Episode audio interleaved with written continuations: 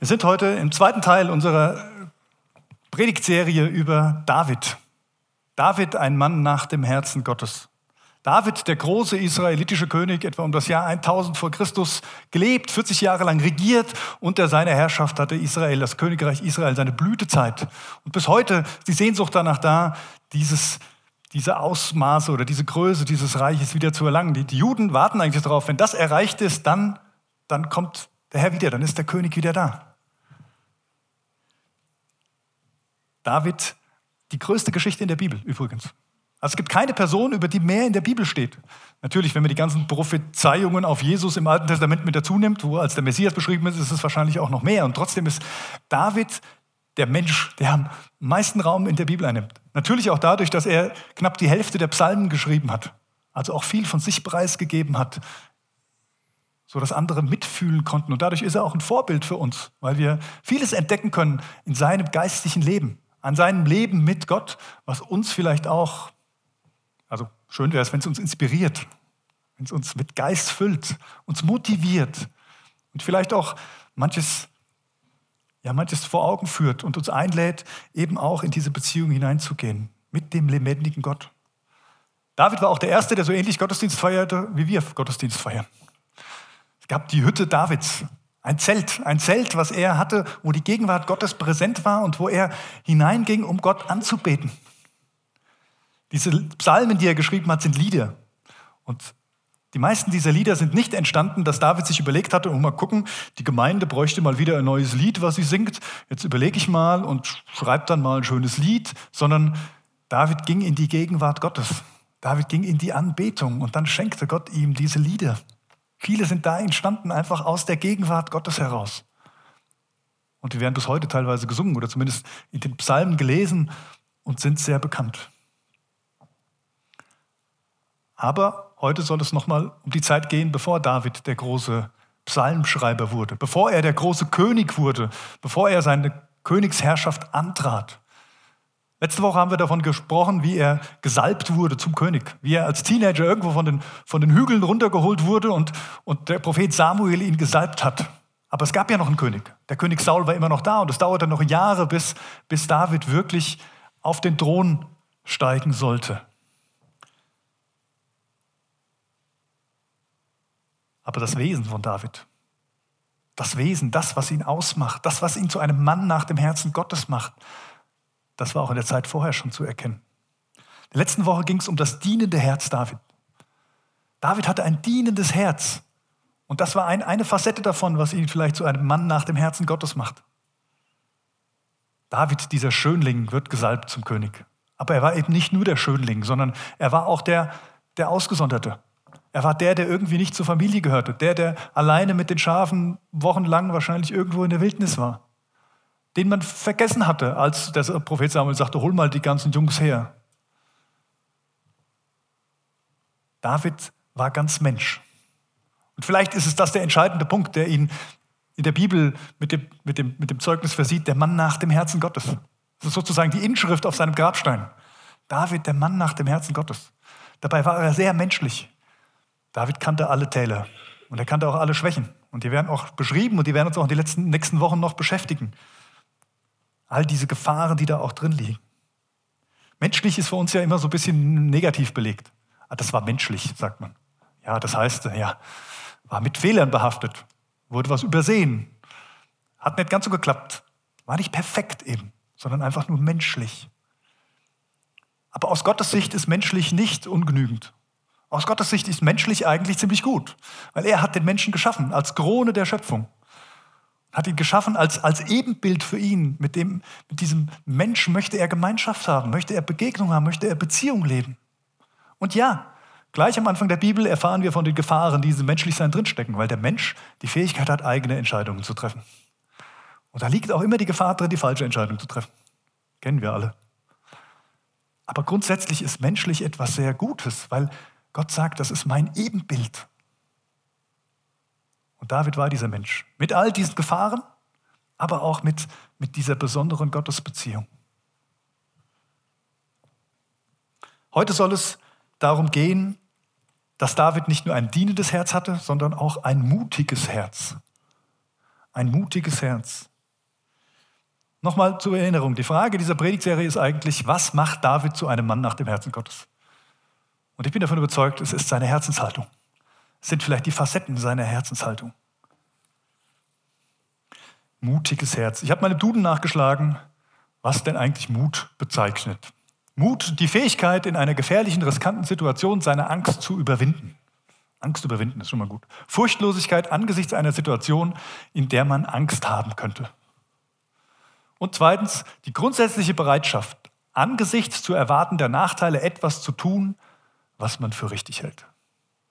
Also trotz aller Umstände die Angst überwinden und das zu tun, was man für richtig hält. Und wir merken schon, es geht nicht um die Umstände, sondern es geht um die Haltung dahinter. David und Mut.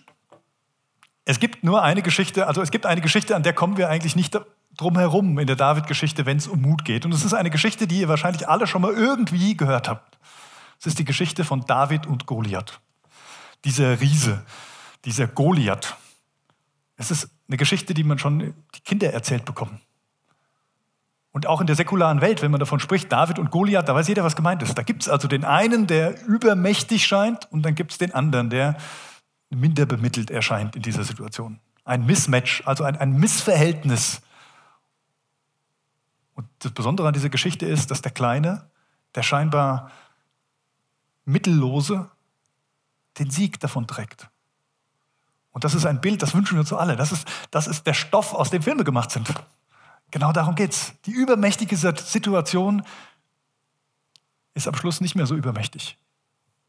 David und Goliath. Und in diese Geschichte möchte ich heute gerne einen Blick mit euch hineinwerfen. Und vielleicht auch einen neuen Blick auf diese Situation bekommen. Ich lese mal einen Absatz daraus. Saul bot alle, Saul war der König, Saul bot alle wehrfähigen Männer Israels auf und ließ sie im Elatal das Lager beziehen. Als die Israeliten zum Kampf antraten, stellten sie sich am Abhang des Tales auf. Am gegenüberliegenden Abhang standen die Philister. Dazwischen lag die Talsohle. Da trat aus den Reihen der Philister ein einzelner Krieger hervor. Er hieß Goliath und stammte aus Gad. Er war über drei Meter groß. Der Mann trat vor die Reihen der Philister und rief den Israeliten zu, Warum stellt ihr euch zur Schlacht auf? Ich stehe für die Philister und ihr steht für Saul. Wählt einen von euch aus. Er soll zu mir herabkommen und mit mir kämpfen. Wenn er mich besiegt und tötet, werden wir eure Sklaven. Wenn aber ich siege und ihn töte, müsst ihr eure Sklaven, ihr unsere Sklaven werden und uns dienen. Dann schrie er, habt ihr gehört? Ich fordere das ganze Heer Israels heraus. Schickt mir einen Mann, damit wir miteinander kämpfen. Als Saul und die Männer Israels den Philister so reden hörten, erschraken sie und hatten große Angst. Das ist die Situation. Also das Heer Israels und das Heer der Philister stehen gegenüber jeweils auf dem Hügel in der Mitte das Tal und die wollen kämpfen um Land.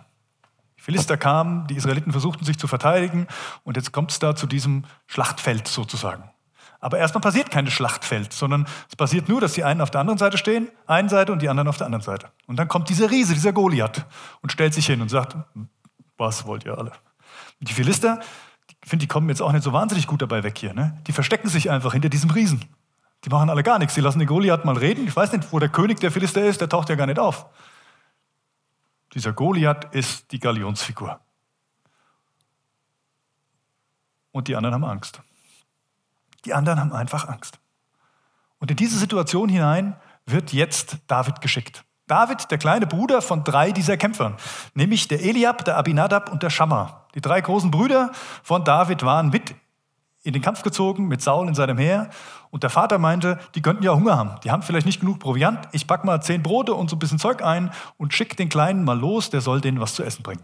Und der David macht das. Der geht dahin und kommt da an und findet diese Situation vor. Und das Erste, was passiert, ist eigentlich, dass David verspottet wird. David wird verspottet. Seine Brüder machen sich lustig über ihn. Was willst denn du hier, Kleiner? Hau doch ab, du hast hier nichts zu suchen. Du weißt doch gar nicht, was eine Schlacht ist. Komm, gib das Essen her und mach dich schnell wieder ab. Du willst doch nur schaulustiger sein. Du willst doch nur gucken, was hier passiert. David kriegt richtig was ab.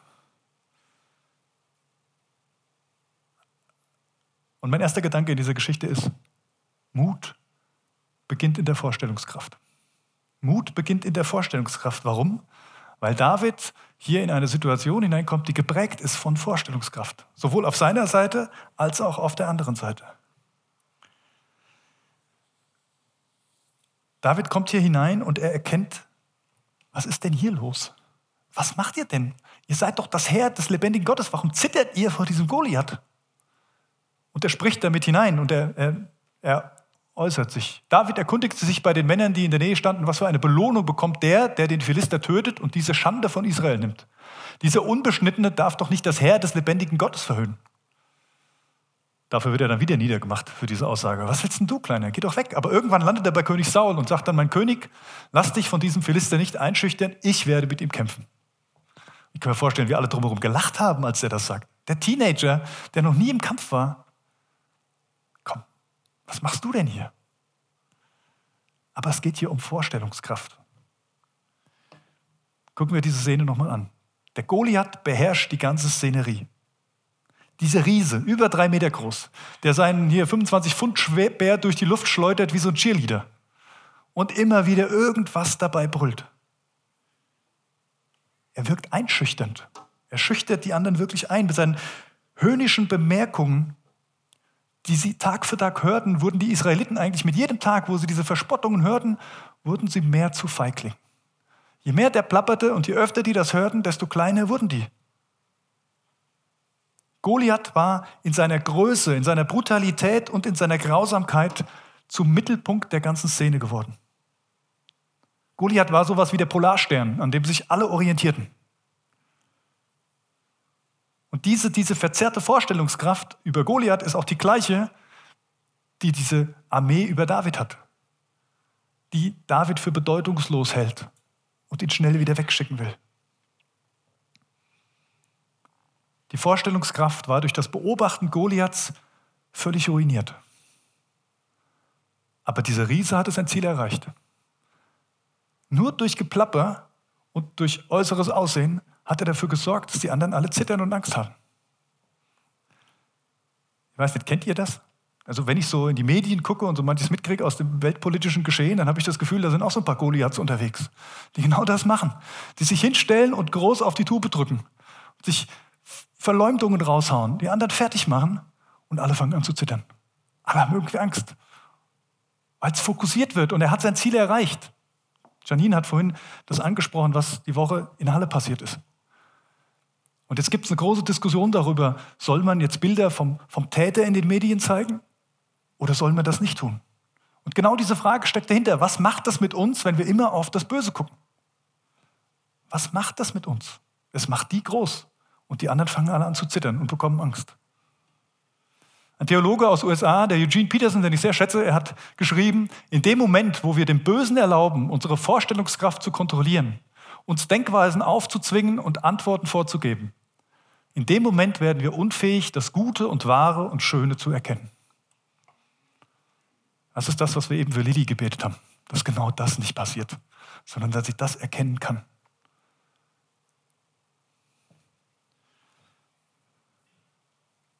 Das ist die Situation. Und in diese Situation hinein kommt jetzt David. Er kommt in dieses, in dieses Elatal mit einer anderen Imanigation, einer Vorstellungskraft, einer Vorstellung, in der eben nicht Goliath den Ton angibt, sondern Gott. Und als er da reinkommt, da kann er nicht glauben, dass die alle zittern vor diesem Goliath. Sie waren doch die Armee des lebendigen Gottes, oder? In Davids Wirklichkeit hatte Gott die zentrale Rolle. Er prägte sein Denken. In den Hügeln Bethlehems, wo er lebte, wo er seine Schafe hütete, war er von der Größe und von der Unmittelbarkeit Gottes ständig umgeben. Gott war das Zentrum für ihn, um das sich alles drehte. Was ihm auch dafür sorgte, dass er gegen Löwen und Bären kämpfte, ohne, ohne mit der Wimper zu zucken. Er war der Gegenwart Gottes vertraut. Er verehrte die Majestät Gottes ganz kontinuierlich.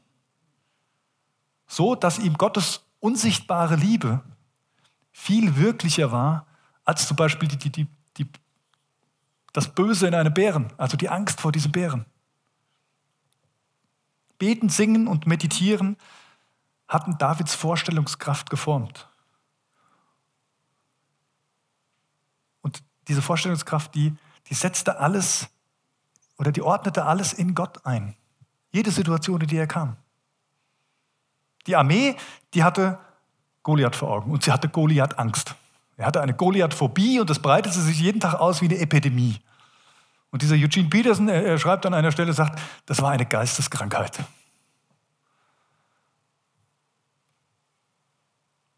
Und das führte dazu, dass David mit einer anderen Vorstellungskraft da hineinkommt, hineinspricht und auch tut.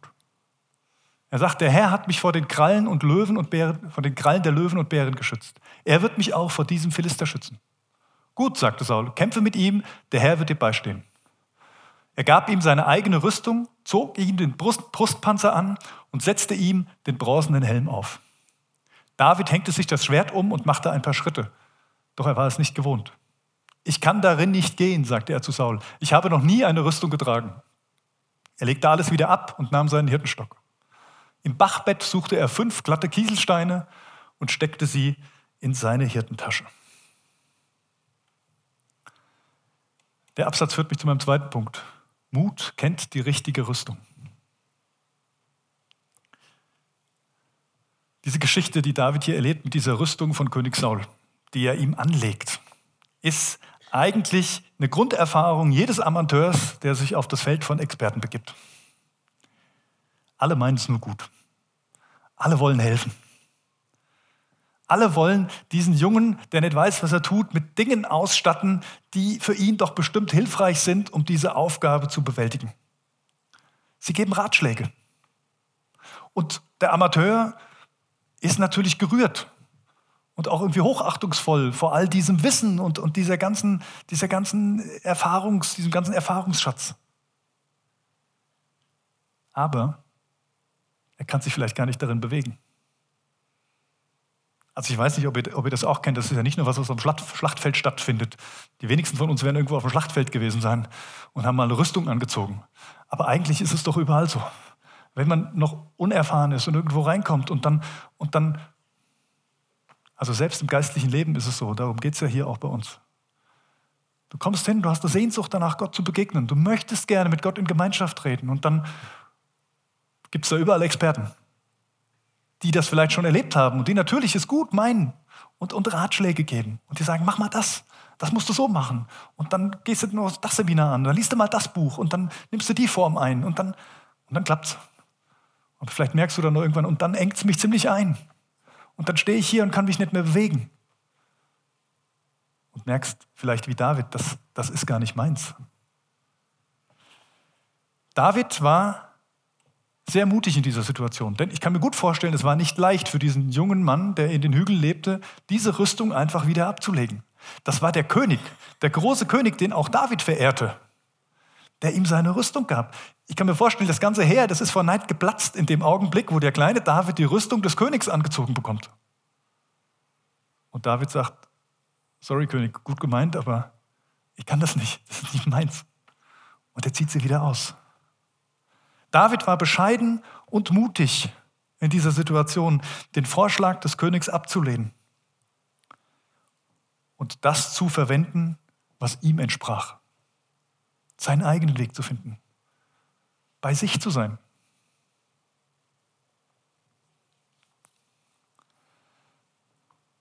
Mut kennt die richtige Rüstung. Wenn du mutig sein willst, geht es nicht darum, irgendwie das zu machen, was die anderen dir sagen, was du machen sollst und wie du es machen sollst. Sondern Mut fängt bei dir ganz tief drin an. Der Frage, wer du bist, für was du stehst. Und mein dritter Gedanke ist, Mut führt auf die Knie. David war noch nie in diesem Elatal gewesen. Zumindest wird nie davon berichtet. War auch ein gewisser Fußmarsch bis dahin. David war auch noch nie in einer Schlacht gewesen. Woher wusste dieser David eigentlich, was zu tun war? Warum nimmt er jetzt in dieser Szenerie diese komische Haltung ein? Also da steht auf jeder Seite von diesem Tal stehen die beiden Heere. Da ist dieser Goliath, der brüllt irgendwelches Zeug darum. Und der David geht einfach mal in die Mitte rein, weil wenn das ein Tal ist, dann ist der Bach meistens unten in der Mitte, nicht irgendwo auf dem Hügel. Er geht in dieses Tal hinein, ganz alleine. Er geht zu diesem Bach, kniet sich hin und sucht sich fünf glatte Steine raus. Wenn wir die Geschichte kennen, dann wissen wir, er braucht sie für seine Steinschleuder, die auch dafür nachher sorgt, dass dieser Goliath mal relativ schnell auf dem Boden liegt und nichts mehr macht, weil das mit dem Stein ziemlich gut funktioniert. Aber David kniet in dieser Szenerie, wo das Tosen, wo das droben jeder irgendwie brüllt und alle irgendwie im Kriegszustand sind und er geht ganz seelenruhig an diesen Bach und sucht sich mal fünf glatte Steine raus und kniet sich nieder. Knien eigentlich eine ziemlich unpassende Haltung für ein Schlachtfeld. Also da kannst du nicht so wirklich viel machen, wenn du kniest. Ja, da kannst du dein, dein Schwert nicht ziehen. Meine, David hatte gar keins dabei. Da bist du dem ziemlich ausgeliefert, was außenrum passiert. Und es wirkt auch nicht gerade so einschüchternd, dass man dem Gegner zeigt, uh, guck mal, wer ich bin. Aber das interessiert gar nicht äh, David überhaupt nicht. Er kniet sich hin, weil er weiß, was er braucht.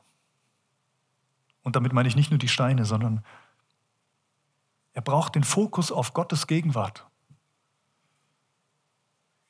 Er braucht die Ruhe in all diesem Trubel, die Besinnung auf sich selbst und die Besinnung auf Gott.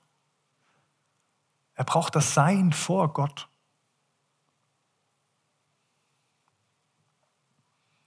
Ein mutiges Herz. Ich habe mal das so formuliert. Davids Mut liegt nicht in dem scheinbar waghalsigen Schritt, Goliath gegenüberzutreten, sondern darin, diesem übermächtigen Szenario in aller Ruhe aus der Gottesgegenwart heraus zu begegnen und ganz da zu sein.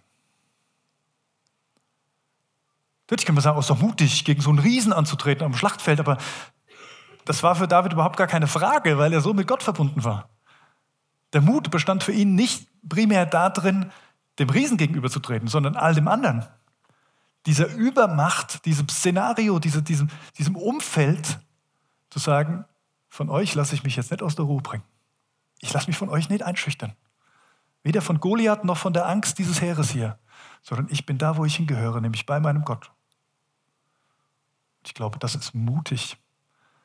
So ein Schritt erfordert sehr viel Mut.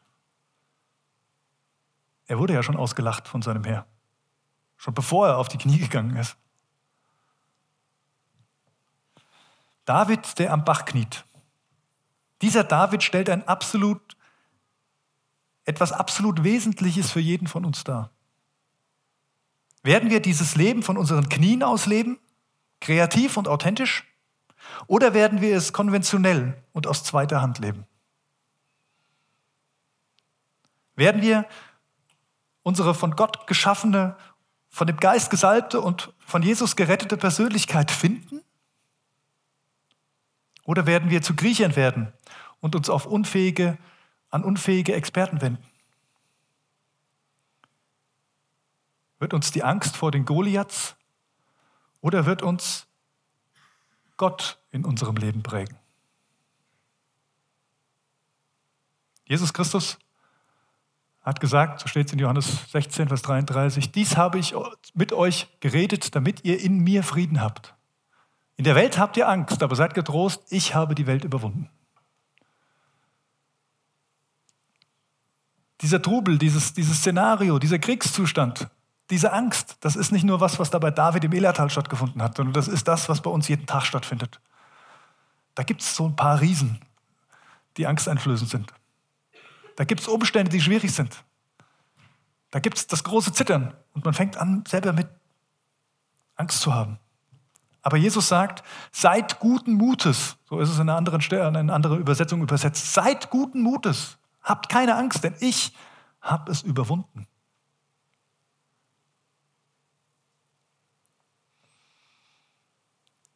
Ein mutiges Herz. Sei ganz da. Gott ist es auch. Dazu möchte ich euch einladen. Jesus ist hier. Er, der die Welt überwunden hat, er ist hier. Und er, er will uns zurufen, hab, hab Mut, sei guten Mutes. Lass dich nicht von dieser Angst, lass dich nicht von der Angst überwinden, sondern überwinde mit mir diese Angst. Komm zu mir, sei ganz da, denn ich bin auch ganz da. Bin davon überzeugt, dass dieser Raum hier gefüllt ist mit Sehnsucht danach, Gott zu begegnen. Ich frage mich manchmal, was uns davon abhält. gab vor ein paar Jahren so eine, eine Serie, die ich ab gelegentlich mal was mitbekommen habe. Ich bin ja kein Experte drin, die heißt How I Met Your Mother. Also wie habe ich deine Mutter kennengelernt? So eine sehr jüngere Generation hat die vielleicht gesehen. Und so Freunde, die leben in New York und ähm, ja, teilen ihr Leben eigentlich. Und da gibt es eine Person in dieser, in dieser Serie, der Marshall, der isst wahnsinnig gerne. Und am liebsten Burger. Er liebt Burger. Und er sucht immer den perfekten Burger, also den besten Burger, den es gibt.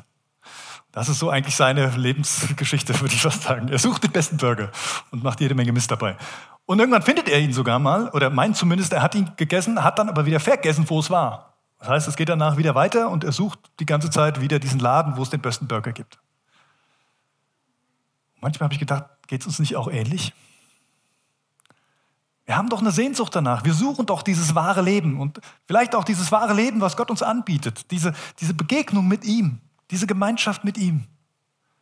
Und manche von uns haben vielleicht mal geschmeckt und sagt, boah, da habe ich ihn erlebt, da habe ich Gott erlebt auf eine Art und Weise und ich wünsche mir das wieder zu tun. Dann sind wir wieder auf der Suche nach diesem Burgerladen. Und ich fühle mich manchmal auch so als Pastor. So, und der frage, ich stehe hier vorne und ich motiviere euch. Sagt, geht dahin. Ich kenne den besten Burgerladen. Da müsst ihr hingehen, da gibt es den Superburger. Esst den. Aber ganz ehrlich, das möchte ich gar nicht sein. Ich möchte nicht der sein, der euch irgendwo hinschickt und sagt, da gibt es was Gutes. Ich möchte der sein, der euch das austeilt. Weil ich davon überzeugt bin, das ist hier, Gott ist hier. Das, was er anbietet, ist da. Da müssen wir nicht irgendwo hinlaufen. Wir sind eingeladen, unsere Hände aufzumachen. Ganz ehrlich, so wie David war. Vielleicht auf die Knie zu gehen und zu sagen, hier, hier bin ich. Sei du der Mittelpunkt. Sei du mein Fixpunkt. Sei du der Fokus. Und lass mich aus der Gegenwart, aus der Beziehung mit dir heraus leben. Und nicht irgendwas nachjagen, was ich vielleicht doch nie finde. Sei ganz da.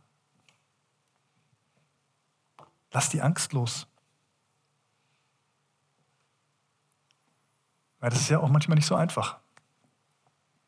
Zu sagen, jawohl, ich habe gefunden, was ich suche. Damit zufrieden zu sein, was dann auch passiert in dieser Gottesgegenwart. Was denken denn die anderen? Kann ich mich Gott überhaupt so öffnen oder ist er überhaupt so liebevoll, wie alle sagen? Oder wird mir da, widerfährt mir dann irgendwas, was, was Gott doch nicht gut mit mir meint? Ich verstehe die Fragen. Ich verstehe auch die Angst davor. Die Hemmungen, die manchmal da sind. Aber David zeigt uns hier relativ deutlich, es braucht Mut, den Schritt zu gehen. Aber es lohnt sich. David steht danach auf. Er geht auf diesen Goliath zu. Er ruft ihm noch zu, du kommst hier mit deinem großen Speer, aber ich komme hier mit dem Herrn Zebaoth, mit dem Herr der Herrscharen. Also was willst du? Und dann rennt er los und dann schwingt er seine Schleuder und wirft den Stein ab und dann war es das mit Goliath. Ganz einfach, als wäre es nichts gewesen. Weil er ganz da war, in dieser Gegenwart. Ich wünsche mir, dass wir das erleben. Ich wünsche mir, dass dieses Leben, was Gott anbietet, in unserem Alltag ankommt. Dass wir nicht hier den Gottesdienst feiern und nach Hause gehen und sagen, oh, war es gut oder war es nicht gut? Ist schön, könnt ihr alles machen. Aber das ist nicht das Leben, was Gott haben möchte mit uns, sondern er möchte ganz nah bei uns dran sein, in der Gemeinschaft mit uns. Er möchte, dass seine Gegenwart unseren, unsere Vorstellungskraft prägt, unser Tun und Handeln. Ich habe letzte Woche Fußball geguckt. Ähm, das Spiel Hoffenheim gegen Bayern. Und die erste Halbzeit, ich wusste sowieso nicht, für wen ich bin, muss ich ehrlich gestehen. Schlagen zwei Herzen in meiner Brust. Und das erste, die erste Halbzeit stand 0-0. Es gab nicht viel zu jubeln für mich. Und dann war die Halbzeitpause und in der Halbzeitpause wurde Michael Sternkopf, ein ehemaliger Fußballspieler, der auch mal bei Bayern gespielt hatte, interviewt. Ähm, und dann gab es so dieses Expertengeblabber über das Spiel. Und dann irgendwann erzählte der Moderator, ja, Sie, Herr Sternkopf, Sie hatten ja auch eine schwierige Zeit in den letzten Jahren und so. Er sagte, ja, stimmt, er hatte mit Depressionen zu kämpfen, Burnout und war schwierig. Es hat echt lang gedauert, um wieder rauszukommen. Und dann fragte er so noch, ja, und, und wie sind Sie wieder rausgekommen? Und man merkte wirklich, der, der Sternkopf war nicht vorbereitet auf diese Frage und guckte den Moderator und sagt, ja, wenn Sie es so fragen, also Jesus Christus ist der Grund dafür, dass es mir so geht, wie es geht. Und der sagte das und ich bin von meinem Sofa aufgesprungen und machte, ja! Yeah! Also es war, es war viel besser als jedes Tor, das die hätten schießen können. Und ich dachte, wie cool ist das denn? Es war nicht aufgedrückt. Es war nicht so, dass der da stand und gesagt hat, hier, es muss ich jetzt unbedingt weitergeben. Sondern er war wirklich überrascht davon, aber er hatte den Mut, aufzumachen und ganz ehrlich zu antworten. Und ich, ich wünsche mir, dass wir viel mehr darüber erzählen, was Gott in unseren Reihen tut, weil er es tut. Die Frage ist nicht, ob Gott es will, sondern die Frage ist, ob wir bereit sind, die Rüstung abzulegen, die uns nicht passt, auf die Knie zu gehen und ihn einfach zu bitten und zu sagen, Herr, ich habe eine Sehnsucht danach, begegne mir. Komm in mein Leben, in jeden Schritt meines Lebens und lass mich daraus leben. Wir wollen jetzt das Abendmahl gemeinsam feiern. Und das Abendmahl ist auch so eine Möglichkeit, zumindest im Geist auf die Knie zu gehen. Im Abendmahl feiern wir, dass Jesus Christus für uns nicht nur auf die Knie ging, sondern für uns ans Kreuz ging, sein Leben gelassen hat. Und damit alles überwunden hat, was uns von Gott trennt. Alles, was uns Angst machen muss. Er hat den Sieg schon eingefahren. So wie bei David. Eigentlich war es klar. Für David war es, glaube ich, klar, dass er als Sieger aus diesem Duell mit Goliath herausgeht, weil er seinen Gott kannte. Ich lade euch ein, gleich zu kommen und das Abendmahl zu feiern und in die Gegenwart Gottes einzutreten. Mit, mit ehrlichem, offenen Herzen zu sagen, Herr, hier bin ich, begegne mir. Komm in meine Sehnsucht, komm in meine Angst, komm in meine Hürden, in die Goliaths in meinem Leben.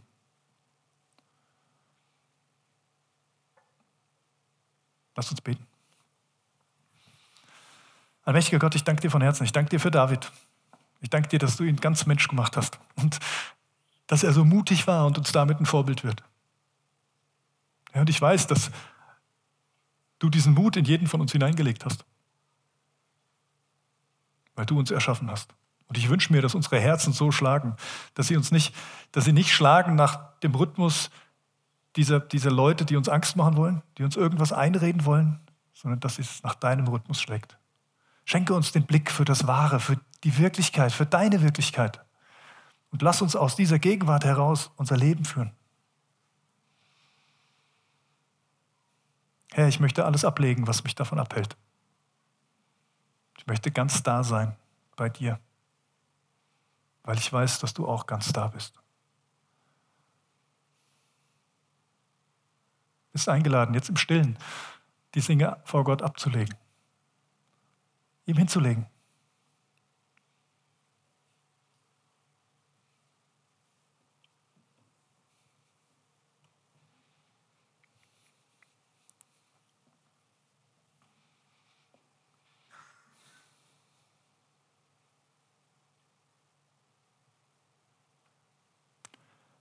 Und wenn du so mit ehrlichem Herzen zu Gott kommst, dann darf ich dir zusprechen, es ist dir alles vergeben. Deine Sünde, deine Schuld, deine Scham, deine Angst, all das, was dich von Gott trennt, ist ans Kreuz von Golgatha getragen. Und du bist frei. Lebe daraus.